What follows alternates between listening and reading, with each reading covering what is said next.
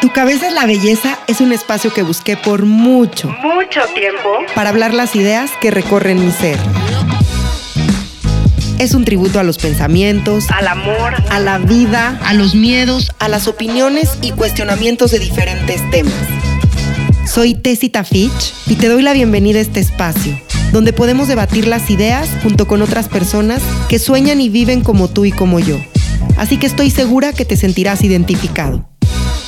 Quédate conmigo y descubre por qué tu cabeza es la belleza. Visítame en tucabezaslabelleza.com. Hola, bienvenidos a un nuevo capítulo de Tu cabeza es la belleza. Soy Tessita Fitch, estoy muy emocionada de esta cuarta temporada, de poder regresar con ustedes con temas increíbles que el último año han estado moviendo mi corazón y que he estado preparando con muchísimo amor para que llegue esta información hacia ustedes. El día de hoy tengo una invitadaza de lujo. Ella ante todo es mi maestra del proceso MMK. Como ustedes saben y la mayoría de ustedes les he platicado, he estado el último año en esta certificación de Alejandra Llamas, que es el Instituto MMK, en donde estudiamos desarrollo humano.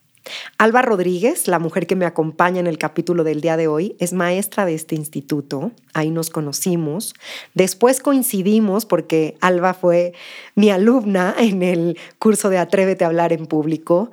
Y este es un gran ejemplo de cómo siempre somos espejos y así como yo aprendo de ella, ella algo tomó de mí en este curso y sobre todo pues desde la humildad. Así que antes de seguir platicando de ti y presentarte con tus credenciales, Alba. Te quiero dar la bienvenida, tu cabeza es la belleza. Es un honor y me honra enormemente tenerte aquí. Gracias por tu tiempo. Al contrario, Tessy, estoy muy agradecida contigo por esta invitación.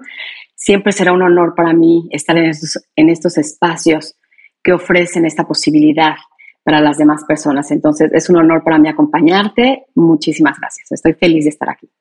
Gracias. La agradecida soy yo, Alba, por tu humildad, como mencionaba anteriormente. Les quiero platicar que Alba es psicóloga de profesión, pero cuando descubrió este proceso de MMK, se quedó trabajando con estas herramientas. Ahora, eh, bueno, pues Alba ya es coach certificada y además tienes esta credencial en donde además tiene esta certificación como senior coach que tiene más de 500 horas de prácticas y bueno, de la psicología le gustó este método y aquí se quedó. Además es maestra del Instituto MMK, es mi maestra, es mi facilitadora y, y pues sobre todo eres mi amiga Alba. Eres mi amiga porque creo que cuando nos conectamos desde el corazón y creamos empatía podemos compartir y convivir y te agradezco enormemente que hoy vengas a compartir todo lo que nos mueve.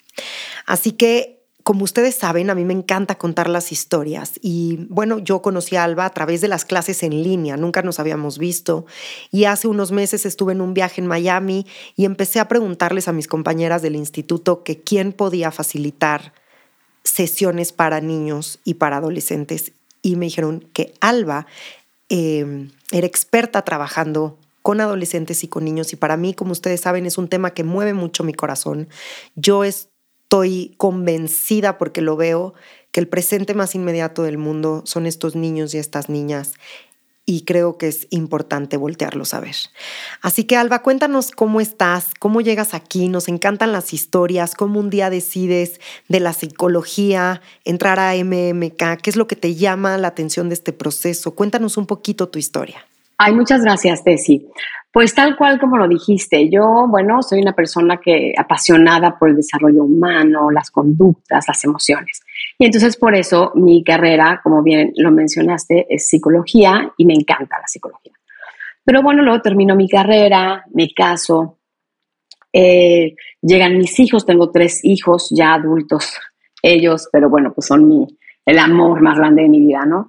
Y entonces soy una mamá de tiempo completo, muy feliz estando ¿no? al cuidado de mis hijos y pues como cualquier mamá que nos esté escuchando sabe llevar y traer hijos a la escuela, soccer, básquetbol, este, catecismo, todo. Em, muy feliz en esa etapa de mi vida. Pero luego, bueno, siempre yo con esta inquietud de aprender, siempre he sido una persona que le gusta mucho pues actualizarse y tomar cursos y así. Entonces, bueno, en este camino, eh, bueno, cabe mencionar que soy catequista desde hace más de 30 años, ¿no? Eso es algo que me llegó estando en la secundaria, estudié en la escuela lasallista en la ciudad de Chihuahua, y bueno, ahí creo que me sembraron esa semilla de servicio, ¿no? Y entonces nos llevaba a la escuela a dar clases de catecismo. Eh, nos llevaba el camión de la escuela, ¿no? A las, eh, a las, a las zonas que estaban como más alejadas de la ciudad. Y pues bueno, desde ahí se quedó esa, como te digo, esa semilla sembrada en mí, cosa que me encanta, ¿no? El catecismo ha sido también mi pasión termino secundaria y preparatoria, voy a hacer mi universidad, estudié en El Paso, Texas, en UTEP, en la Universidad de Texas en El Paso. Y entonces yo estaba feliz, ¿no? Estudiando lo que me gustaba, pero como que sentía que algo me faltaba.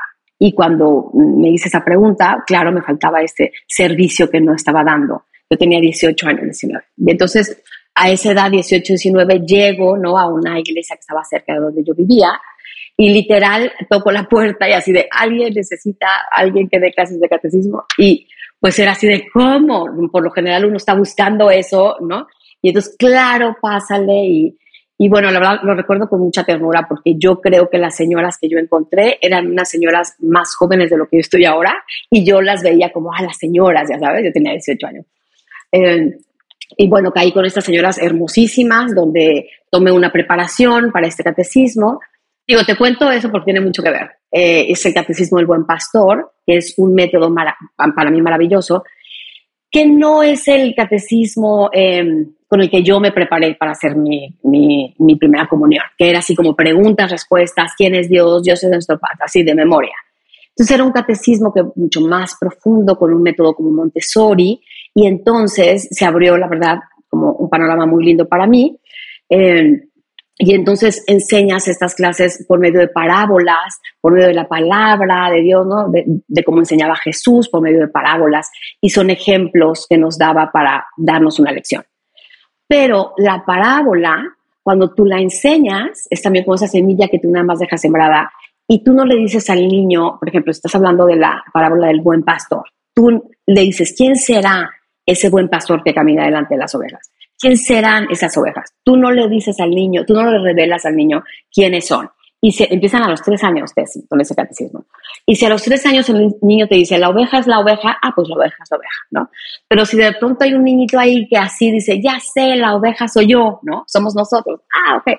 Y el buen pastor es Jesús, que camina delante de mí. Ah, entonces empieza a abrirse, ¿no? Este enamoramiento del niño hacia Jesús. Bueno, mi camino, entré ahí desde los 18 años, continué, continué. Yo dije, por favor, si yo soy mamá, que mis hijos, el método, pues, ¿no? Me lo concedieron y así fue. Mis hijos, ¿no? Eh, hicieron su primera comunión con este método. Me, yo viví en, la ciudad de Tijuana, me caso y voy a vivir en la ciudad de Tijuana. Y luego, ¿no? Nos cambiamos a vivir a, a San Diego. Y cuando yo vengo a San Diego, yo ya, por un momento, por un tiempo de mi vida no cruzaba Tijuana y entonces el, mi hijo, el más pequeño, ya no continuó solo un año con esta formación, con esta catequesis. Y entonces yo dije, pues la voy a hacer yo, porque ya estaba preparada, no había tomado la preparación para esta eh, metodología. Y entonces yo, en una piñata tesis con mis amigas, que también se habían venido a vivir acá a San Diego, les dije, ¿sabes qué? Pues es que yo ya dije, voy a poner un miércoles y los miércoles a mi hijo de 4 a 5 yo le voy a dar eh, su catecismo pero yo no expresaba algo para mí, yo iba a ser para mi hijo. Y la que estaba al lado de mí me dijo, oye, ¿te puedo llevar a mi hija? Y la de enfrente, ¿te puedo llevar a mí? Y al mío, y al mío. Se hizo un grupo de seis niños. Todos iban a la escuela eh, católica y todos iban a hacer la, primera comunión ahí, pero como que queríamos como ese extra, ¿no? Entonces dijo, oigan, pero a ver, o sea, soy yo, ya sabes, con pues, el material que yo tengo. Sí, no importa. No sé cuánto largo, estos niños, ahorita tienen 21 años, estuvieron conmigo 6, 7 y 8, hasta que hicieron su primera comunión.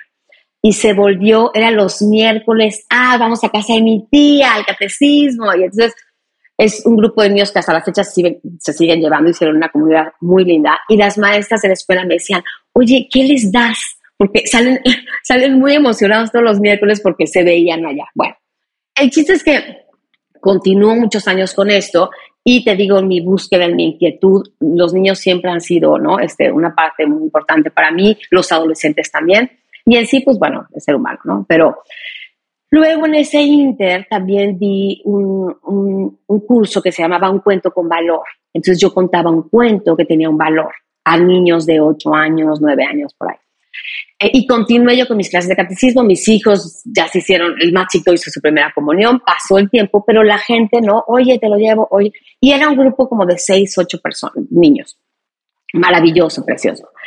Y, y entonces, bueno, en este camino que te digo, encuentro MMK de mis hijos ya más grandes, eh, y entonces se atraviesa Alejandra Llamas por mi camino y esta metodología que como dices, ¿no? Me, me, me, atrapó, me encanta. Y entonces la metodología va, como sabes, em, en las sesiones de coaching tú no diriges, no es directivo, ¿no? Las personas van encontrando, partimos de que cada persona... Eh, tiene esa sabiduría interior y tú, las personas son expertas en su propia vida. Yo no soy la experta en la vida de nadie más que de la mía. Entonces, es muy respetuoso en cuanto a tú no metes tu visión del mundo, tú no das un consejo y dices, yo creo que tú deberías nada. Entonces, cuando yo empecé a estudiar las metodologías, me, me, pareció que era como mucha similitud en, en, la formación que yo traía de tú no le dices al niño qué, tú no le dices al niño. Entonces, como que yo creo que eso me hizo conectar muchísimo con que cada quien trae eso, esa sabiduría interior, ¿no? Y entonces, pues bueno, así fue como hice mi certificación, eh, me quedé encantada, le seguí con el master level, eh, entonces me hice senior coach y pues bueno, ahorita ya van mucho más de esas 500 horas de las que hablamos al principio. Y pues bueno, me invitaron a trabajar en el instituto, cosa que me honra muchísimo. Y pues ese es mi camino. Entonces, tengo cinco años dedicada al coaching y luego yo pensé, como te comento, toda mi vida había estado como con niños, ¿no? Dedicada así, y de repente tenía una que otra amiga que me traía a su hijo para algún tema o así. Entonces, cuando termino la certificación, yo dije, yo creo que ya me voy a dedicar a adultos, ¿no? También me daba mucha emoción. Pero de pronto amigas me empezaron a traer, oye, ¿te puedo mandar a mi hijo? ¿Te puedo mandar? Entonces yo, sí, claro, claro. Y de repente tuve, ¿no? Este, muchísimos jóvenes y niños también. Entonces dije, bueno, si ya va a ser este a lo mejor mi, mi mercado más grande, entonces tomé también una especialidad para coaching infanto-juvenil y familiar. ¿no? Para que me diera, o sea, mi base es el MMK, ¿no? El proceso MMK y, y las metodologías, pero bueno, también tomé estos otros cursos que me ayudaron em, a estar como más especializado en cómo trabajar con niños y adolescentes. Y ese ha sido mi camino hasta ahora. Feliz de si, eh, creo que los niños son grandes maestros y todos somos maestros de todos, pero creo que los niños tienen esa sabiduría interior de la que hablaba maravillosa, ¿no? Entonces reciben el trabajo muy lindo de una forma muy bonita y pues bueno, esa más o menos es mi historia. Y te agradezco muchísimo que nos la compartas porque, pues como les decía hace ratito, a mí me encantan las historias y es increíble ver cómo de algo tan nato, ¿no? De este don, de este propósito, hoy te dedicas y pones tu vida al servicio de la comunidad, ¿no? Esta parte que decías, desde que yo soy muy chiquita me di cuenta que esta parte del servicio me llama la atención, entonces empiezo en el catecismo y hoy estás al servicio de la comunidad, pero para mí, como te repito, Alba, de la más importante. Qué importante es el poner atención en cómo educamos y compartimos con los niños y con las niñas del mundo, ¿no? Y, y esta parte que acabas de mencionar que es importantísima, que es entender que los niños son grandes maestros, porque a veces creemos que por su corta edad tú vienes para que yo te eduque, para que te corrija y para que te diga qué hacer. Pero no es cierto, los niños también vienen como grandes maestros, traen otros chips, una sabiduría interior en su alma fantástica que nos hace explorar, recordar, volvernos a conectarnos con toda esta parte de la creatividad, del asombro y justo esta parte que decías, tú no le dices al niño qué hacer o qué ser, sino lo deja ser. Pero pasando a la siguiente pregunta, y en esta metodología de, del coaching, ¿no? Porque volviendo a ese tema, quiero hacer un paréntesis aquí para la gente que nos escucha y que dice, bueno, pero ¿qué es el coaching o cómo funciona? Hay diferentes tipos de coaching. Nosotros en MMK hablamos de esta parte ilusoria de la mente. Entonces, ¿cómo vamos deshaciendo estas capas de la mente que se van creando a través de nuestros pilares, el lenguaje, las creencias, incluso en la misma cultura en la que nacemos y crecemos. Y por este espacio han pasado varias personas, Alba, que se dedican a esta parte como del parenting coaching, ¿no? De trabajar con, con, con papás, de aprender a convivir con los hijos desde otros lugares. Pero eres la primera coach en tu cabeza de la belleza que sí trabaja con niños y con adolescentes. Entonces, ¿cómo es este trabajo cuando estas personas todavía no tienen tantas capas que deshacer en la mente? Y la siguiente pregunta que te quiero hacer es, ¿cómo empieza tu trabajo? ¿Se empiezas trabajando con los niños? ¿Empiezas trabajando con los papás? ¿Cómo es este proceso? Ajá, muy buena pregunta, Tessy. Mira, por lo general, obviamente es mamá, papá, ¿no? El que habla y solicita la sesión para, los, para el joven o para los niños. Y entonces, eh,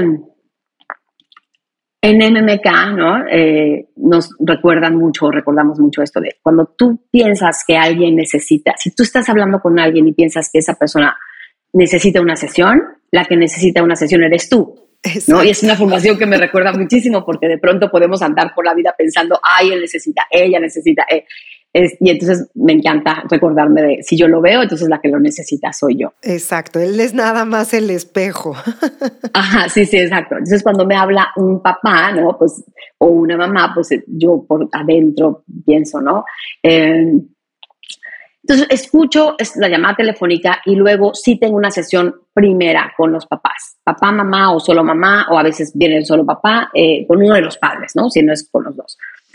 Y entonces, bueno, esa sesión la ocupo yo para explico cómo va mi trabajo, qué es lo que hago. Bueno, primero escucho cuál es la necesidad de los padres, ¿no? ¿Qué, ¿Para qué estás aquí? ¿Para qué estás buscando esta, esta, estas sesiones para tu hijo?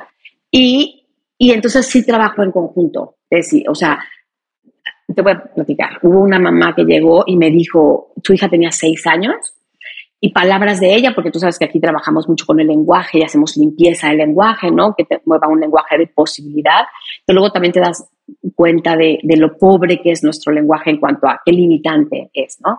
Y lo importante que es eh, ser este observador de cómo hablamos.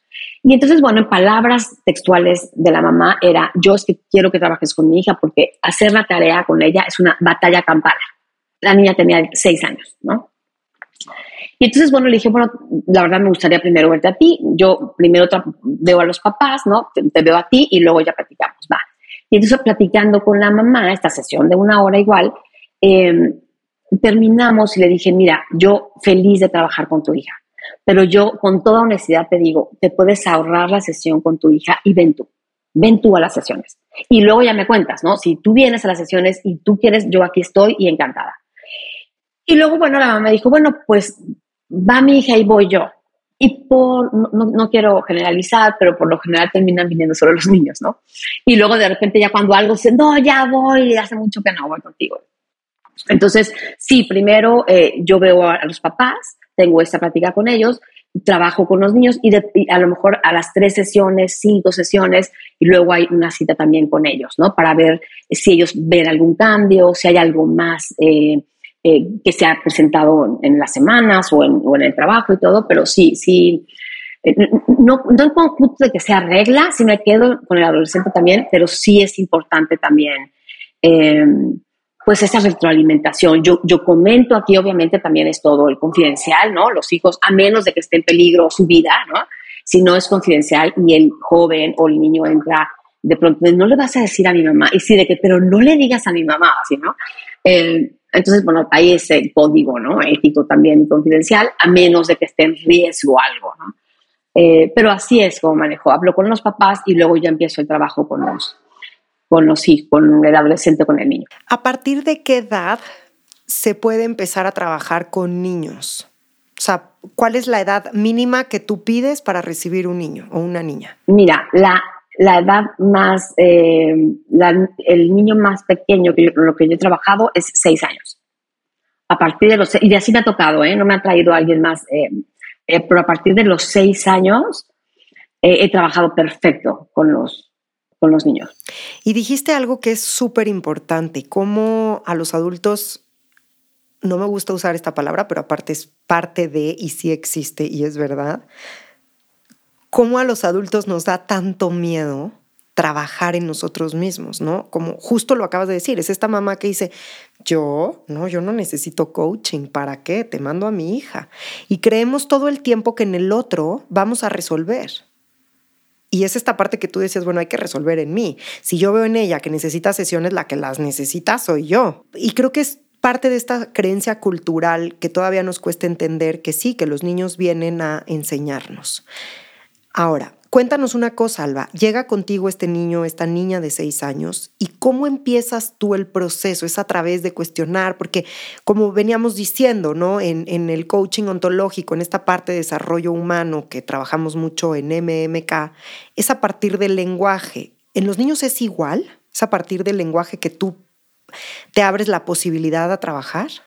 Es que el lenguaje, yo sé que tú eres una experta en esto, pero el lenguaje lo es todo. Claro, nos dice todo, es que ahí está. ¿No? Eh, si el ser humano habita en el lenguaje, es que todo está en el lenguaje. Y entonces, mira, parto también de, de creer, de pensar que el niño se ve a sí mismo como sus padres lo ven. Entonces, la primera sesión está con los padres es cómo estás viendo a tu hijo, cómo lo estás percibiendo. Y entonces, bueno, el niño por lo general llega y si es a través de estas preguntas, eh, pero hacemos como esta introspección un poco de, cómo se está viendo el niño. Y con los niños, bueno, utilizo los dibujos proyectivos, ¿no?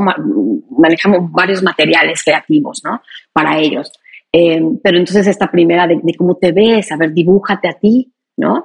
Eh, o cómo te ven papá y mamá si son niños, con los adolescentes, bueno, pues ya es este, eh, a lo mejor ya puedes entrar como más profundo y de lleno y el adolescente sí trae, es que esto está pasando, es que mi mamá no me entiende, es que, mira, alguna vez, ¿no? Terminando una de mis sesiones, yo me puse a pensar, y pues como soy mamá también, ¿no?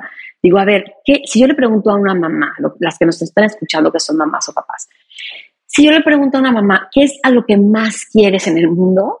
¿No? Por lo general, nos vamos a contestar a mis hijos. Y, a los y, y si trabajamos con los hijos, con los adolescentes o con los niños, los issues más grandes, tampoco quiero generalizar, vienen a través de los padres. Porque mi papá no me entiende, porque mi mamá no me hace caso, porque no, ¿no? Entonces yo digo, es que hay un gap ahí, o sea, como son, son a los que más queremos y eh, y a lo mejor somos la raíz de, lo de todo lo que vienen cargando, porque pues el niño, esto, el niño se ve a sí mismo como sus padres lo ven, imagínate, ¿cómo me ve mi papá? ¿Cómo me ve mi mamá? ¿No? Y entonces hacemos esta distinción eh, de tú no eres tus circunstancias, tú no es lo que sucede, ¿no? Tú, o sea, que se puedan ver como separados de todo, tú eres un ser completo, ¿no? Que trae todos los recursos. Pero como tú decías, MMK es trabajamos en quitar las capas ilusorias de la mente. ¿no? Entonces, bueno, los niños empiezan desde que, eh, no sé, a lo mejor van a la escuela y, si no se ven, si no son los, más aplicados, si no son los más inteligentes, si tienen hermanos, no esas comparaciones y esos juicios desafortunadamente, y pues bueno, en este trabajo estamos, pero qué padre el día que nos dejáramos de juzgar o que podamos ver al ser que tenemos enfrente completo sin que te quiero cambiar nada. ¿no? Y cuando yo empecé a hacer este ejercicio con mis propios hijos, ¿no? De decir, y no, nada más con mis hijos, si no tienes hijos, no, tienes que tener hijos, o sea, al ser humano que tienes enfrente, a tu amigo, a tu padre, a tu, si los podemos ver así sin quererles cambiar nada, ¿no? Empieza otra mirada. Y creo que desde ahí empieza ese trabajo tan, eh, o sea, transformador, ¿no? De que el niño o el joven se siente en un espacio donde no vas a ser juzgado, donde, donde está bien ser tú. Y luego hacemos esta distinción tan importante de que tú no eres eh, lo que haces o tus acciones. Porque alguna vez una de las niñas más chiquitas con las que empecé a trabajar tenía seis años y llegó diciéndome, es que yo soy una mentirosa. Y yo le decía, no es que tú no eres una mentirosa, a lo mejor has dicho mentiras, ¿no? A lo mejor dijiste una mentira, pero eso no es lo que tú eres. Y entonces en niños el propósito del ser, ¿no? Que trabajamos en adultos como tú sabes, eh, yo lo planteo, literal, hago que dibujen un corazón y entonces adentro de tu corazón, ¿qué quieres que haya? Y pongo paz, alegría, eh, mm, amor, no todas las... Eh, esos estados del ser, este despertar de la conciencia, ¿no? Y por lo general, pues amor, alegría, paz, y el niño va decidiendo qué quiere en su corazón. Entonces, volviendo al ejemplo de esta niña que te digo, que ahorita esta niña tiene ya 12 años, pero cuando vino conmigo tenía 6, eh, me decía, la, de la batalla campal, ¿no? Este, cuando yo le explico el propósito del ser a esta niña, en el corazón, ¿no? Digo, bueno, entonces dime, cuando tú estás sentada, ella había escogido amor, paz y alegría, pero cuando me dijo alegría, ella se, de que yo también quiero que haya alegría, se le iluminaron los ojitos para su corazón y puso alegría. Entonces cuando yo le pregunto, cuando tú estás sentada con tu mamá haciendo tarea, ¿qué te, ¿cómo te gustaría sentirte? ¿Qué te gustaría tener dentro de tu corazón? ¿Ser qué? ¿no? Y entonces yo pensé, me va a decir que alegría, porque fue lo que ella sí, ¿no? Y entonces quedó así, pensando unos segundos y me dijo, mm, cuando yo estoy sentada con mi mamá haciendo tarea, lo que quiero sentir es paz. Y te lo juro que dije, lo entendió perfecto. Lo entendió perfecto, porque ni siquiera quiere estar en alegría. A lo mejor no voy a estar en alegría haciendo mi tarea de matemáticas, no sé. Eh, o sí, que bueno, no sé. Pero lo que quiere es paz. ¿Por qué? Porque la mamá está aquí, ¿no? Hecha una furia. Entonces, o sea, termino las sesiones y digo, claro, lo entienden perfecto. Entonces, bueno, ¿qué puedes hacer para Así, tal cual. ¿no? tal cual, ¿no? La esencia es la misma, pero con las palabras a lo mejor también un poquito. Pero, entonces, para que tú sientas paz, ¿qué tiene? ¿Y qué, qué podrías hacer diferente? ¿no? Pero hacer esa distinción de que de mi ser está intacto, ¿no? Hay ese trabajo que yo también hago desde la primera sesión de lo, lo que quiero que te lleves hoy es que tú valía, tú vales, punto no importa lo que hagas, no importa lo que haya afuera, tú vales. Si eres la más popular, vales. Si no eres la más, digo, entre comillas, ¿verdad? A ver qué es popular y qué no, pero si te invitan a la fiesta, si no te invitan a la fiesta, si tú te sientes la más bonita, si no te sientes la más bonita, tu valía queda intacta, ¿no? Y eso, bueno, o sea, los ojos de los... Es un espacio donde los niños pueden verse, ¿no? O sea, parece increíble, nos vemos todos los días, ¿no? O siempre, pero, pero no nos vemos. No, más estamos ahí. Entonces, es ese espacio donde estoy viendo. Exacto, creo que es este espacio en donde puedo jugar y hoy elegir otros lentes para verme. Que es eh, esta parte que hablamos mucho en el coaching, ¿no? De la visión de vida y que conforme te vas poniendo los lentes, vas decidiendo quién quiere ser en ese momento. Entonces creo que cuando los niños llegan a este espacio se dan cuenta que pueden ser y hacer lo que quieran. Pero aquí hay un tema muy delicado, Alba, que es, como adultos se nos ha olvidado que de los 0 a los 7 años, nosotros somos los responsables de las creencias en los niños. Entonces, como tú dices, los niños se ven como nosotros los vemos a ellos. Y como dices tú, yo como madre no quiero dañar a mis hijos, ¿no? Porque es lo más bonito y sagrado que tengo y hago lo mejor que puedo con lo mejor que tengo en estos momentos para jugar el rol de mamá o jugar el rol de papá. Pero sí es verdad que se nos ha olvidado el uso del lenguaje y su poder. Porque a través de nuestras palabras y a través del lenguaje que utilizamos, les estamos creando estas creencias madres, que así se llaman, a los niños. Entonces, es un niño que llega a los 12 años diciendo no soy suficiente, hay algo malo conmigo, es que no tengo, es que me falta. Y entonces, así es como llegan a su vida adulta. Si hoy podemos empezar a tener la conciencia y poner atención en el uso del lenguaje, vamos a crear adultos desde otro lugar. Así es, que, esa es la idea, ¿no? Que el niño eh, se perciba bueno, papá y mamá piensan eso de ti, ¿qué piensas tú de ti? ¿No? Por eso, o sea, es que dicen que, pero ¿qué dices tú? ¿Pero qué piensas tú?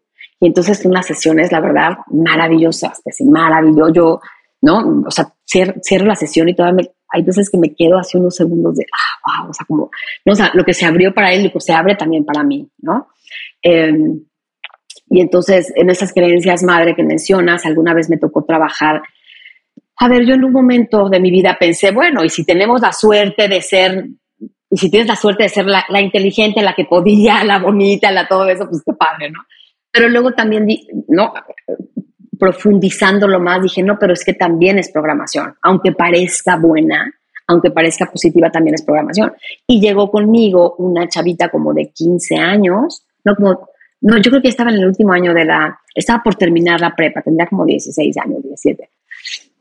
Y entonces ella me dijo, es que a ver, mi papá, desde que yo tengo uso de razón, mi papá me dice, tú tienes que dar tu extra, tú tienes que dar el extra. Entonces, bueno, lo mismo, yo no meto mi visión del mundo, pero yo para mí pensaba, bueno, yo alguna vez también leí algo y a mí me ayudó, me impulsó, o sea, muy padre de, claro, no me quedo con nada más, un poco más, ¿no? Dar un poco más. Y a esta joven, eh, al parecer, no es, una, pues, no, es una creencia limitante, tal vez podemos pensar. Sin embargo, ella, hacemos esta distinción que me parece maravillosa de, eh, una cosa es lo que es y otra cosa es lo que interpretamos, ¿no? Ya sé que tú sabes perfecto esto. Entonces, una es lo que es y otra cosa es lo que yo interpreto de eso.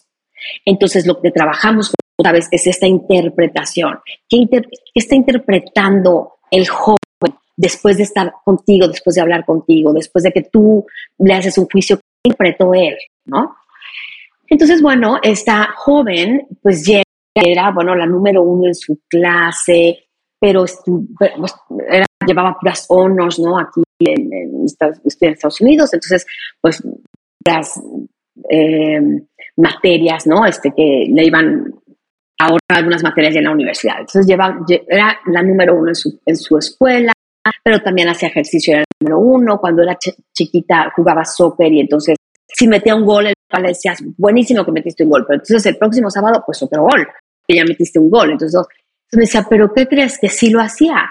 O sea, yo metía gol y ya me iba mejor, me iba mejor. Entonces, pues sí me funcionó. Y entonces sucede esto, te como tú sabes, o sea, hay veces que nos puede funcionar, pero ¿qué sucede? Que dio ahorita tenía 16 años, la número uno en la escuela, en su deporte, en, su, en, en, en las cosas que hacía afuera. También trabajaba, ¿no? Medio tiempo. Entonces, llegó saturada y llegó hasta el tope reventada. Decir, ¿sabes? Ya estuvo, o sea, ya no puedo más. Entonces, como que me hizo pensar de, bueno, y aquí pensamos que puede ser eh, en algo positivo, pero es un juicio también, ¿no? Este, entonces el trabajo con estuvo muy lindo en cuanto que ella se percibiera, bueno, tu papá, e, ella interpretó eso, pero ¿qué otra interpretación le puedes dar ahora? Ya sabes, y quedarte, lo que tú dijiste ahorita, los partiendo de eso, ¿no? Los papás hacemos lo mejor que podemos con lo que tenemos. Entonces creo que también los padres vamos cargando a veces con culpas, que me encanta a mí liberarnos de esas culpas en realidad, por lo que tú dijiste, ¿no?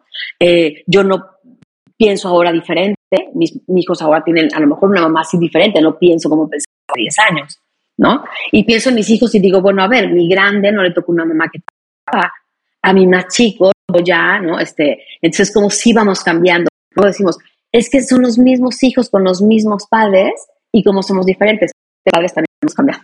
La, edad, todo va cambiando, ¿no? Entonces, bueno, este ejemplo con esta joven así sucedió, o sea, como tu papá te dijo esto, pero tú te interpretaste y hasta dónde lo llevaste, estás dispuesta o no, te hace sentir eso, ¿qué puedes dejar? ¿No? Eh, ¿Es verdad que lo tienes que hacer? ¿No? ¿O qué eliges ahora? Entonces, pues bueno, vuelva a lo mismo, ese espacio donde el, joven o el niño se puede ver a él y, y sabe que su, que su opinión es importante y su mirada también es importante. Y sobre todo la mirada de los padres también. Me encantaría invitarnos a esos padres de, de sí tomar tiempo y verlos y validar sus emociones. Trabajar con las emociones es maravilloso, ¿no? Porque a veces te sí pienso, vivimos en, una, en un mundo que quiere que no sintamos, no apenas te pones triste, no, no, no te pongas triste, es que apenas llores, no, llores. Entonces queremos distraer cuando las emociones sentirlas. ¿no? Es maravilloso sentir las emociones y no hay buenas ni malas, todas necesarias y nos regulan. Hay más agradables que otras, sí. Yo prefiero estar alegre que estar triste. Pero la tristeza, si toca estar triste, pues ya, si sentimos. Y cuando el joven descubre eso, ah, también es muy liberador no pasa nada y siente y llora y no y descubrir el mensaje que nos trae cada emoción, ¿no? Y usarlo a favor, pues es maravilloso. Exacto, es aprender que las emociones son, a mí me gusta verlas como estos emails que nos entran en la bandeja de entrada, ya sabes, y entonces te dice el enojo y qué me quiere decir, y la tristeza y qué me quiere decir. Pero como tú dices, hoy estamos en un mundo de tanta inmediatez en donde, no, no, no, que no llore, entonces le das la paleta, no, no, no, que no grite, entonces hacemos algo. Y creo que como adultos también nos la pasamos distrayendo a los niños de su realidad, ¿sabes? De aprenderse a escuchar también a ellos. Pero si yo como adulto no me sé autorregular, ¿cómo le voy a enseñar a un niño a autorregularse? Entonces, creo, juega y vuelve que el trabajo que también es muy importante es el nuestro como adultos. O sea, si voy a traer un hijo, una hija al mundo, tengo que estar ya en otro nivel de conciencia. O sea, hoy les pido por favor, mamás, papás, que si están oyendo este capítulo, trabajen en ustedes, porque de verdad le van a hacer un gran favor a sus hijos. Yo tengo amigas, Alba, y es muy fuerte lo que te voy a decir, que me dicen, ay, no, pues ya, que cuando crezcan lo trabajen en terapia. Ah, no, pues chingón. Entonces, sigue vaciándote en tus hijos. Y entonces, ¿en quién se han convertido los hijos y las hijas? En el basurero emocional de los papás.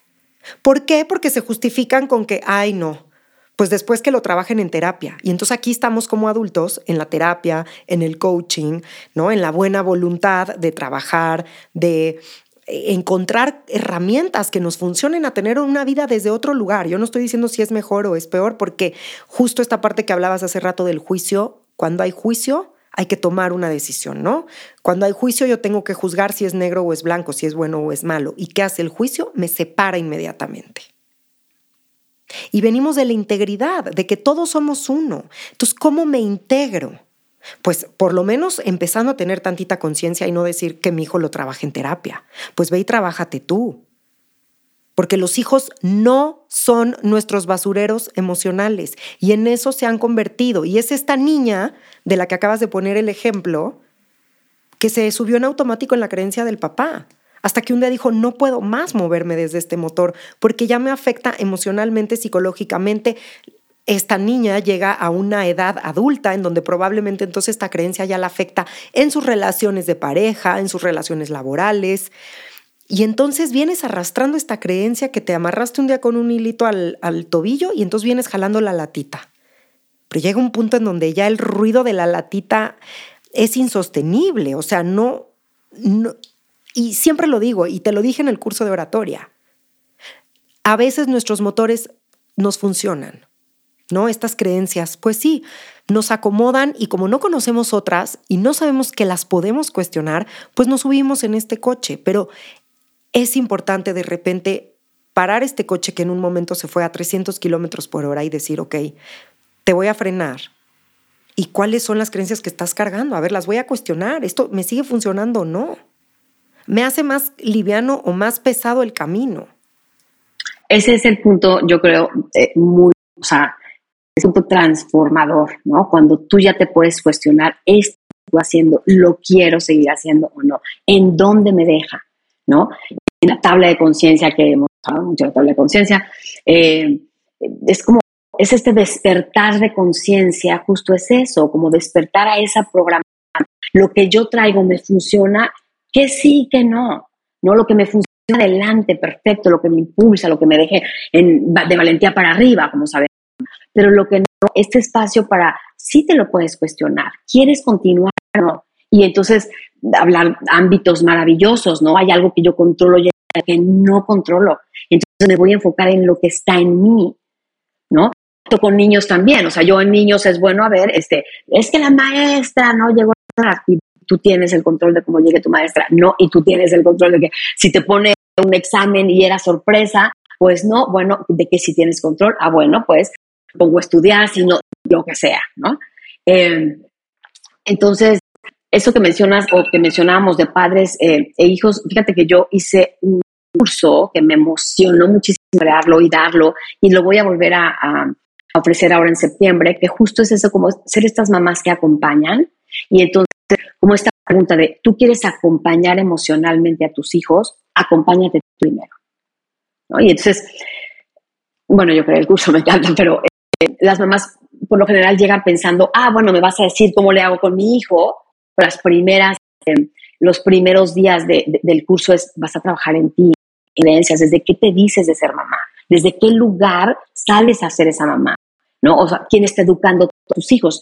Tú o tus miedos, porque luego también ese basurero, basurero mental del que hablas también son esos miedos que yo se los transmito, pero él es otra persona. ¿no? Entonces, como hacer esa diferencia, vuelvo a insistir, como voltearlos a ver y que tu hijo se sienta visto por ti. ¿no? Ahora, eh, y me incluyo yo también, ¿no? El celular nos quita mucha atención. Ah, sí, sí te estoy oyendo, sí te estoy oyendo, o sea, ¿no? Entonces, me incluyo también, es un trabajo que yo también he tenido que hacer, pero he visto mis hijos más ¿no? La mirada los... Cuando tú estás hablando por teléfono o estás con tus hijos y de repente suena el teléfono, ¿estás ocupada? No, no, no, dime. Así como, ¿qué crees si estoy ocupada? Estoy mis hijos. ¿No? ¿O qué crees? ¿Sabes qué? Te hablo en un, momento, un ratito, estoy terminando de comer con mis hijos y te hablo. O sea, los ojos de tus hijos de, ah, ya sabes, como, o sea, sí estoy aquí, sí soy importante. Mi lugar, exacto. Igual cuando tú estás ocupado y tu hijo llega, también no es, no, no, es, me permites un momentito, es muy importante lo que me, o sea, quiero ponerte atención, permíteme un momentito, termino la llamada y te cambia. Ya, por ah, ok, sí, sí es importante lo que tengo que decir a mi mamá, ya sabes. Entonces, es este crear conciencia. ¿sí? Yo sí soy, eh, me encanta hacer este trabajo en conjunto, eh, me encanta encontrar estos eh, jóvenes, porque el, niño pues difícilmente así de, ah, llévame, ¿no? Y luego ya cuando vienen, si me, el otro día, ahorita también estoy trabajando con una niña de seis años, y me escribió el otro día su mamá, y me dice, oye, es que me dice mi hija que, que, quiere hablar contigo, ¿no? Y seis años la niña. Entonces, eh, entonces también le, le, dan este valor, ¿no? Y el amo esas sesiones donde se cuestiona todo. Es increíble, está increíble. Y si te cuestionas y lo que tienes da, perfecto. Y si no, bueno, ¿qué, qué cosa vas a decidir diferente, no? Y además les estás dando una herramienta que les va a funcionar para toda su vida. O sea, el saber que tengo derecho a pedir, a cuestionarme. Y esta parte que decías ahorita de, entonces empiezo en estos cursos a trabajar con las mamás, no sabes conmigo, Alba, y supongo que contigo también, porque es la realidad que estamos viviendo. O sea, es el hecho o la realidad, no es desde mi cabeza o desde cómo lo veo en mi ámbito. ¿Cómo llegan conmigo las mamás que son mamás desde el miedo? Y entonces les digo, pero, o sea, ¿tú decidiste ser mamá? O sea, sí, pero no. ¿Pero qué significa sí, pero no? Bueno, pues es que ya iba a cumplir 35 años y era lo que tocaba. Ah, entonces tú eres mamá desde el deber ser. Porque vivimos en esta cultura, Alba, nos guste o no, de estas todavía creencias limitantes en donde si eres mujer, solo vales si sufres y si eres mamá. Entonces, ¿cuántas mamás no hay allá afuera que traen hijos al mundo desde el deber ser? Porque es lo que toca, porque el reloj biológico. Y entonces yo les digo, ¿y en algún momento tú te preguntaste si quieres ser mamá o no? No, se sube en este coche en automático. Y eh, esta parte que, platicabas del ejemplo, ¿no? De cuando estás comiendo con tus hijos y les das la importancia y los haces sentir importantes, estás fortaleciendo también esta creencia invisible de yo merezco, yo soy importante y entonces yo tengo derecho a pedir que cuando alguien más esté conmigo, pues me ponga atención. ¿Por qué? Porque, porque mi mamá me está dando eso. El otro día, fíjate, y ya para cerrarte, les quiero compartir un, ejemplo de una clienta que llegó conmigo y me dice, es que no tolero que los únicos cinco minutos al día que tengo es cuando entro al baño y me meto a bañar. Pero entran mis hijos y azotan la puerta y entran corriendo y ya no puedo más. Se los he pedido de mil maneras. Y entonces volteo yo y le digo a mi clienta, ¿y cómo entras tú al cuarto de ellos? Se le desfiguró la cara. Tú tocas la puerta, pides permiso para pasar. Y me dice, entro idéntico que ella. O sea, entro idéntico que mis hijos. Yo estoy convencida que hoy una manera que funciona mucho de educar es ser ejemplo. Y esta otra parte que también es de suma importancia para nosotros los adultos, que se nos ha olvidado que amar es un verbo. Entonces, ¿cómo amo yo a mis hijos? Y así es como ellos van a amar y van a ser amados. Si yo los amo desde los gritos. si nos vamos un poco más atrás, es como me estoy amando yo a mí. Y ahí es donde, por eso es que no nada más con el joven, sino que padre los papás que quieren hacer ese trabajo. Claro, pero ahí hay una cosa muy interesante que es cómo me amo yo a mí, es como yo vi que se amaba en mi casa. Porque amar es un verbo. Entonces, ¿cómo amo yo como a mí me amaron? Si a mí me amaron a los gritos diciéndome que pues, no valgo, que no soy suficiente, así voy a amar yo. El otro día llega otra clienta conmigo y me dice, es que no sabes cómo exploté porque oí como un vecino le hablaba a mi hija. Y no es posible que lo, que lo permita. ¿Y tú cómo le hablas a tu hija? Catarsis, silencio y me dijo exactamente de la misma manera en la que el vecino le habla a mi hija. Claro que por eso lo va a permitir, porque para ella es normal, porque si tú la amas de esa manera, para ella es normal esa manera de amar.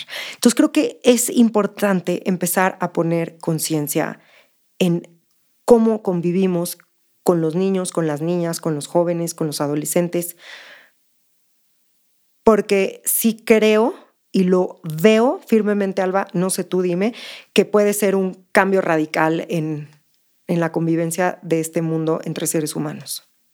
Sí, sí, 100%, pues sí, claro que sí. Y el ejemplo ese que ponías ahorita, ¿no? De que cómo le hablas tú, cómo, em, cuando yo lo explico, ¿no? A los papás y a los jóvenes, o a los niños, eh, como naturalmente estamos en búsqueda de eso. Yo aprendí, en mi casa se me respeta, yo me voy a sentir, me va a saltar cuando alguien no me respete, ¿no? Si en mi casa no me respetan, pues entonces no me respeta, pues, pues claro, eso es lo que yo conozco, eso es lo normal, ¿no? Y acá, ¿no? Lo veo mucho, que de pronto, además es que no sé por qué, pero como que no hace este clic con los amigos, como que es que yo quisiera que se juntara, yo quisiera que se juntara con estos amigos, ¿no? Y cuando hacemos el trabajo, y trabajo también con ellos yo, y tú te quieres juntar con los que con los que no te reciben bien, ya sabes, o sea, como que partimos de que tú vienes del amor. Eso, cuando yo les muestro, tú vales, o sea, no importa que tu valía queda intacta. Entonces, tú eres del amor, ¿no? Partimos y es una explicación más larga, muy larga, pero tú vienes del amor. Partiendo de ahí, entonces tú te vas a sentir, naturalmente tenemos que sentirnos cómodos cuando alguien nos ama, nos respeta, nos escucha bien. Pero de pronto alguna vez tuve una mamá que me decía, pero es que veo, o sea, no sé por qué no las yo le compro los zapatos, le compro la bolsa, le compro el no sé qué, y ni así, ¿sabes? Y entonces, eh, bueno, el trabajo nos lleva la mamá pudiera ver, o sea, y de verdad tú quieres eh, que ella sí se junte con no sé si me explico, o sea, tú te quieres, de verdad tú quieres que tu hija se junte con la que tú tienes que cambiar y ser otra para que yo te acepte, pues, pues piénsalo, ¿no? Y al joven también, o sea, alguna vez alguien también estaba trabajando de que si su fiesta, pero quería los populares a su fiesta y le daba mucha ilusión, pero si los populares no iban, no. Y entonces cuando dijimos, bueno, ¿cuántos estás invitando? A 50, ok. ¿Y los populares cuántos? Seis. Le digo, bueno, entonces tú preferirías que los, ¿no? Que los 44 no fueran, pero que sí fueran esos seis. Y entonces así como, no, no, no, no. Y es como que esas preguntas de que nunca me lo había, nunca me había puesto a pensar en eso, ¿sabes? Este, otra también recuerdo ahorita, sus papás estaban divorciados, entonces ella no la pasaba bien, ¿no? Y traía como este tema de los papás así. Y entonces es que mi vida no, y había unos temas un poco, eh, ¿no? Fuertes en cuanto a que ya no le gustaba mucho la vida, ella decía. Y cuando empezamos a cuestionar eso, este, yo le digo, bueno, dime algo que sí te guste de tu vida. O sea, ya, ya sé lo que no, ya, ya tú te sabes lo que no, pero dime algo que sí. Tú tienes casa con mamá, casa con papá, ¿no? Y tan mala muchísimo, pero pues bueno, tenía dos casas. ¿Qué padre puede tener eso? Una cosa que veas, que digas, ah, bueno, pero no, esto no me lo puedo decir. Me dijo, jamás me a pensar en eso. ¿no? Entonces, como nuestra mente se va a lo que no, a lo que, me, a lo que no tengo, ¿no? O con, otra joven también, eh, lleva su cuerpo de sí. Y no sabes, es que yo odio mi cuerpo. Y los cinco minutos que yo me levanto y me cambio, duro cinco minutos viéndome en el espejo, haciendo que bueno. Y entonces esa sesión nos llevó, y al último, dijimos, dime qué puedes agradecer de ti. Y así lloraba y me decía, nunca me había puesto a pensar en eso. ¿En qué agradecer? digo, dime qué, o sea, odias tus brazos porque los tienes como tú crees que los usas, dime qué hacen tus brazos por ti. No, no, pues puedo abrazar, puedo agarrar piernas, no te gustan tus piernas, te gustaría, dime qué hacen tus piernas por ti. Bueno, pues puedo caminar, puedo correr. Bueno, pues, tu, tu estómago, ¿no? Te, así nos fuimos paso por paso. Bueno, yo nunca me había puesto a pensar en eso. Entonces, que se alinea más a, ¿no? a lo que tú eres. Decir que odias tu cuerpo, ¿qué otra cosa pudieras hacer? ¿no? Pues bueno, amo mi cuerpo. Y lo que está en tu control, bueno, que te gustaría aceptarlo. Y lo que no, pues aceptarlo, ¿no? Entonces, bueno, sí, es un trabajo maravilloso. Yo a esas mamás que tú dices, bueno, si ya fui mamá y a lo mejor por deber ser y porque tenías que ser, ya eres mamá, no te pierdas eh, de la maravilla de ser mamá, ¿no?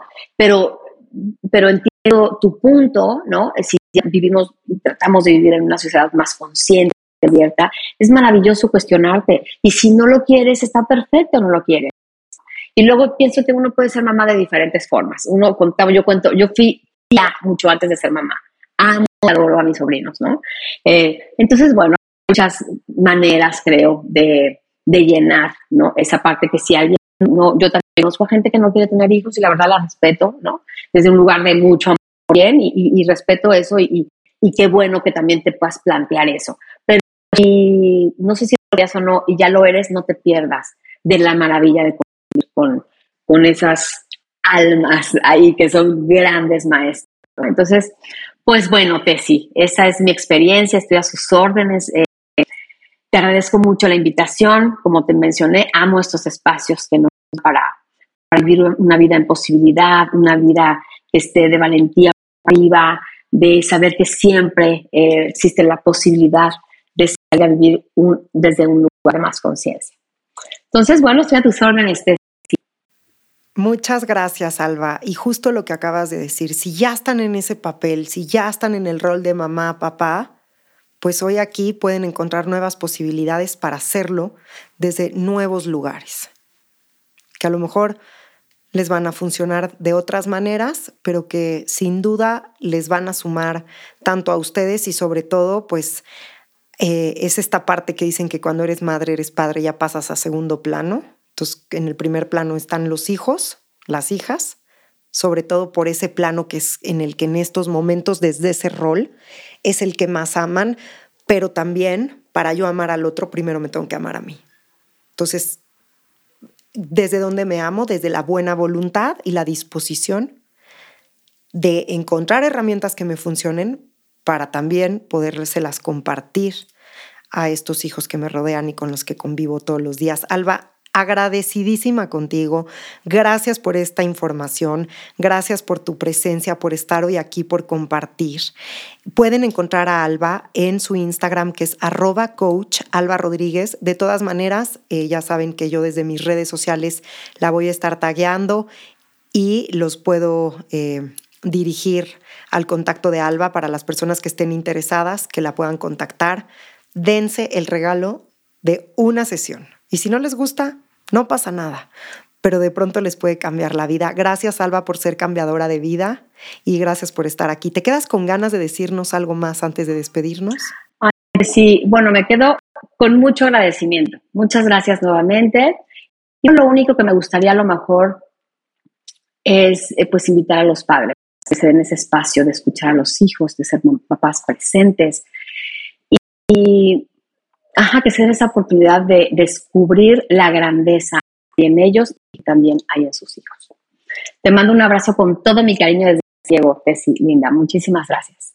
Amén. Muchas gracias a ti, Alba, y gracias a ustedes por escucharnos en un nuevo capítulo de Tu Cabeza es la Belleza. Soy Tessy Tafich y nos vemos en el siguiente. Hasta la próxima. Visítame en tucabezaslabelleza.com.